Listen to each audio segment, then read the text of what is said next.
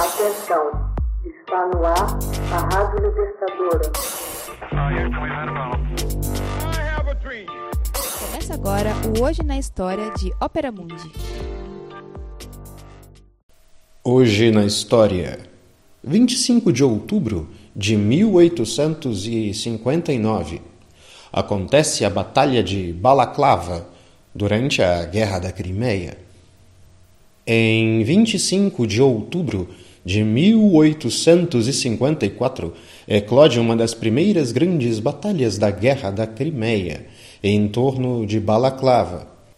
Os aliados anglo-franco-turco queriam fazer desse pequeno porto da Crimeia, cercado de altas falésias, o ponto de partida de sua ofensiva sobre a cidadela russa de Sebastopol alguns quilômetros mais ao norte.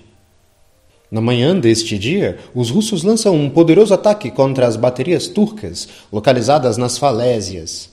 Eles tomam essas posições, mas não conseguem ir mais longe devido à resistência dos escoceses do 93º Regimento Highlander, comandado pelo Sir Colin Campbell.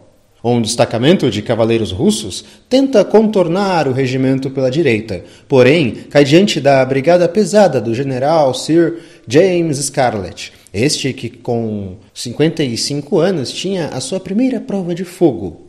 Alinha suas tropas como se fosse em uma parada, com suas túnicas vermelhas e barretes de pelo.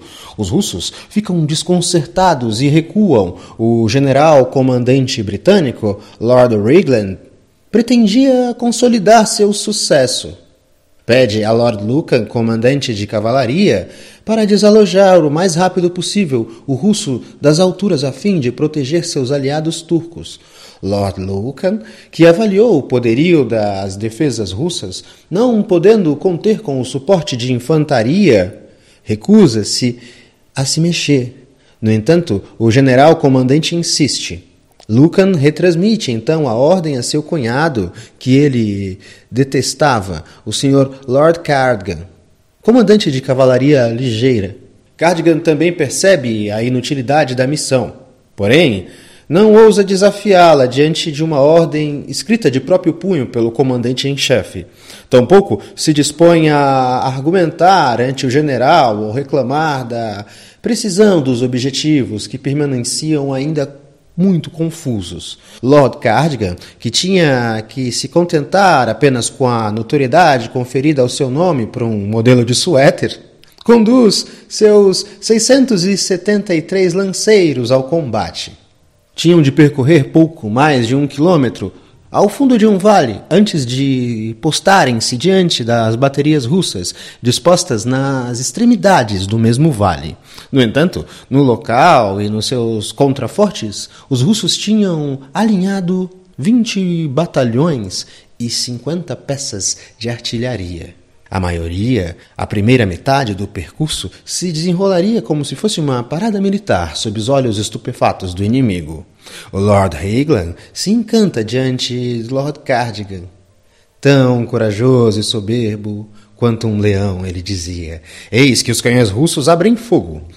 Vinte minutos mais tarde, a brigada já expunha os números de 113 mortos e 247 feridos sobre o terreno.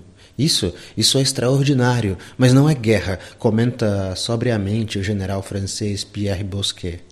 Um filme de Tom Richardson, gravado em 1968, imortalizou esse efeito das armas inútil. E a partir daí foram introduzidos internacionalmente termos ligados à moda, não somente o cardigan, a jaqueta de fio de lã, mas também o reglan, um sobretudo com gola de pelo. Segundo os nomes dos generais que participavam da cavalaria ligeira. Os ingleses retiveram a palavra balaclava para designar um capuz, uma espécie de passa-montanha. A carga da brigada ligeira foi uma desastrosa carga de cavalaria. Dirigida por Lord Cardigan, no decorrer da Brigada de Balaclava, na Guerra da Crimeia, passou para a história como tema do célebre poema The Church of Light Brigade, de Alfred Tennyson, cujos versos dizem assim, tradução livre: Não há nenhuma razão, só há que agir e morrer, fazendo dessa carga um símbolo do absurdo e da guerra. Este acontecimento é descrito como um dos episódios mais heróicos ou mais desastrosos de toda a história militar britânica. Lord James Cardigan realiza uma carga de cavalaria da Brigada Ligeira contra a bem defendida artilharia russa durante a Guerra da Crimeia. Os britânicos ultrapassariam a Batalha de Balaclava quando Cardigan recebeu a ordem de atacar os russos, chefiados por Pavel Lupran, a sua cavalaria carregou sobre os inimigos sem hesitar, mas foi dizimada pelas armas pesadas dos russos, sofrendo 40% de baixas em poucos minutos.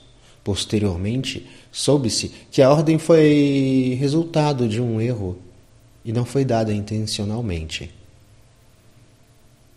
Hoje na história. Texto original Max Altman.